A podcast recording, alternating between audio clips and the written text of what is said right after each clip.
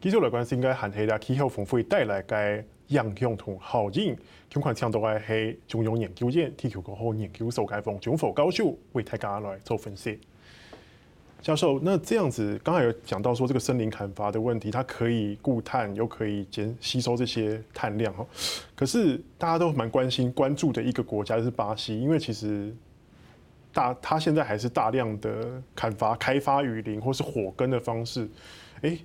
可是他这次也有加入了这个森林砍伐的承诺里面，是不是有一点跟他们现在的国策也不太一样？是，哎，巴西它的亚马逊热带雨林是世界上非常重要的一个森林，地球之肺了。对对对。啊，他过去因为新总统上任的关系，他开放了这个啊雨林的这种啊开那个砍伐开发，所以让巴西森林雨林消失的速度非常的快，所以这也是环保人士最近一直批评的。那这是在这个禁止森林砍伐，巴西也愿意加上进去，那当然是很好。不过我们希望他能够说到做到。呃，不过以这个巴西来说好了，我们说二零三零才要全部禁止森林砍伐。如果现在他国家的政策不改变，在九年的时间里面，恐怕巴西的这个亚马逊雨林，对对对，已经这个不知道受了多少的伤害。我们以去年做一个例子来说，去年因为这个极端高温，所以北半球的森林野火非常的严重。是，单单七月八月森林野火烧掉，然后排出来的碳。就超过二十七亿吨。那巴西那是那个热带雨林，它也有同样的效果。所以如果说现在我们不把它做好保护的话，要等到九年以后，我觉得恐怕已经时不我与了。是，另外一个碳排大国，也是排前几名的印度。诶，他之前也没有承诺说他的目标到底要多少。诶，这次他在峰会上面，莫迪提出了二零七零年净零碳排。诶，大家都觉得有点。讶异说：“为什么你比大部分国家都晚了二十年的进程哦？”当然，他有提出个目标，当然是好的。但是，是从这当中其实也可以看得出来，其实包括像印度，包括像是一些发展中的国家，他们遇到的困境，必须要用这些碳排量来换他们的发展。是，呃，您说的非常好。那莫迪总理其实在他开会前一个礼拜，他还说他们不定时间。不定期限，但是到开会的时候，它整个就转变过来了。所以我们可以看到，一个国际会议对于这个国家带来的压力其实非常的大，甚至于可以扭转整个国家的政策。那印度愿意在二零七零年做到这个净零，也就是碳中和，这当然是一个出乎大家意料啊。那。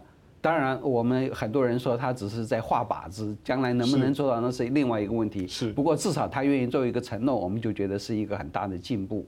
那印度这个国家，它的化石燃料占的比例太高了，所以它占了七成，所以它在这个呃它的国民的生活、经济的维持要持续，然后不大幅度的降低之下，在减排方面，它的困难真的是很大。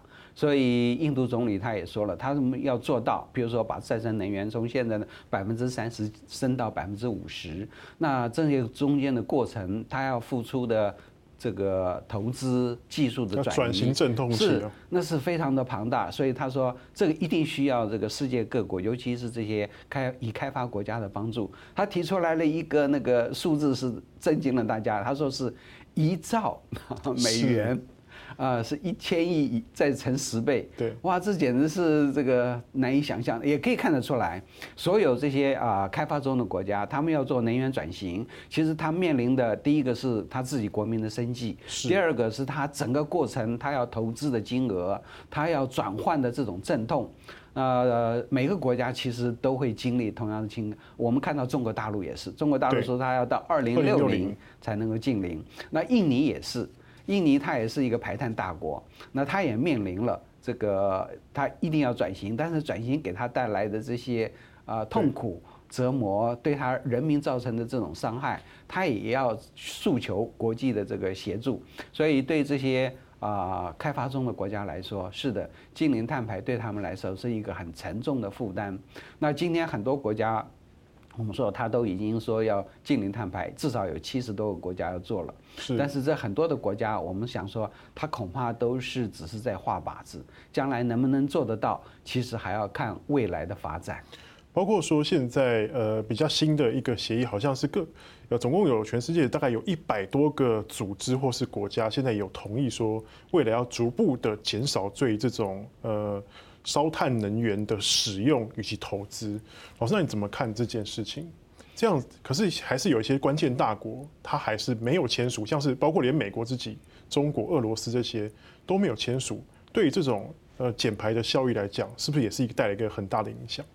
是，尤其是在这个化石能源的这个融资啊，政府的补助，如果说是不停止，那化石能源一时之间其实很难降低，所以一定要从政策、从金融、从这个啊融资方面去做一个大幅的限制。那现在很多的国家、很多的基金会，他们已经停止对化石燃料的投资啊。那我觉得这是一个很好的开始，至少带来一些这种正面的压力，让他们呃让化石燃料开始逐步的退场啊。如果说是做得好的话，那让再生能源能够一直不断的增高比例。啊，按照这个 IPCC 它的估计，如果我们要做到二零五零年的这个净零碳排，是再生能源至少要占比要到百分之六十五。是，那这是一个非常这个具有野心的一个目标。那这个如果没有在化石燃料的抑制，没有在再生能源的这种挹注，这方两方面都一直进行的话，那是不可能达到的。那这次因为这个新冠疫情的关系，那各国为了要提升经济就加码。对，其实这是一个很好的机会。加码的这个过程，我们投注了这么大的庞大的资金，我们就应该在能源转型、绿色经济，还有这个降低碳排方面努力的去做啊，让我们这个经济不会呃衰落太多，但是我们的在这个碳排在环境破坏方面还可以大幅度的减少，让这个经济继续跑。往前走，但是我们对环境的破坏可以降低，希望创造这样双赢的结果。那目前看起来，全球在这方面的的努力还是不够，所以我们还是希望说这方面还需要加强。当当然说，讲到全球的努力，我们看到说像是欧盟，它未来预计要投入五千五百亿欧元的资金来发展这些绿能产业，或是这些转型需要用用到的资金，美国。还，他这次也编列一个人说史上就是最环保的预算呐，对，也编列了五千五百亿美金，未来他要针对这些能源转型做一些补贴啦，或怎么样的。哎，可是像我们台湾呢，我们台湾虽然说没有没有办法呃实体去参加这个 COP 二十六，可是好像我们也面对这些问题，我们也不可回避，尤其是。台台湾是碳排大国，这可能大家都觉得会有点意外。我们的人均碳排量在全世界排大概二十上下，可是我们人口只有世界的三百分之一吧？对。可是这样子，所以说我们台湾是不是在这方面也应该要跟得上整个国际的潮流跟脚步？我们一定要跟上。如果我们跟不跟上的话，其实我们会受到世界的排挤跟制裁。我们又是出口导向的国家，我们所有的产品不是卖给欧盟、美国，就是到世界其他的地方去。如果这些国家它呃征收我们的碳税，啊，或者是让我们在这个呃销售的过程里面付出更庞大的成本，其实对我们国家来说是一个更重的伤害。所以我们没有别的选择，我们只能够跟世界接轨，然后做好节能减碳的工作。这是我们现在国家没有这个。呃，另外一条路可以做，所以世界各国都说二零五零需要这个啊净零。我们国家其实啊，政府已经宣誓要这样做，那当然是正确的啊。但是怎么做，其实是呃政府现在一定要去积极努力的一个方向。是老师，那怎么做呢？因为依照现在我们看到我们现在的能源使用配比，看起来就是不太可能达到，尤其再生能源的部分。是，呃，以我们台湾来说，我们的这个呃条件跟其他国家来比，先天先天性就不足。我们百分之九十八的这个能源都要靠进口。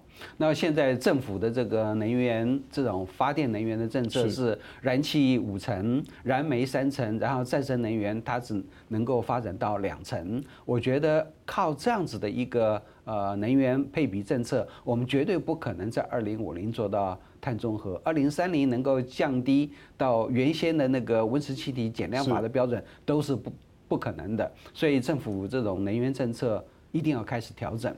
那怎么调整呢？第一个就是台湾在再生能源方面，其实我觉得还有发展的空间。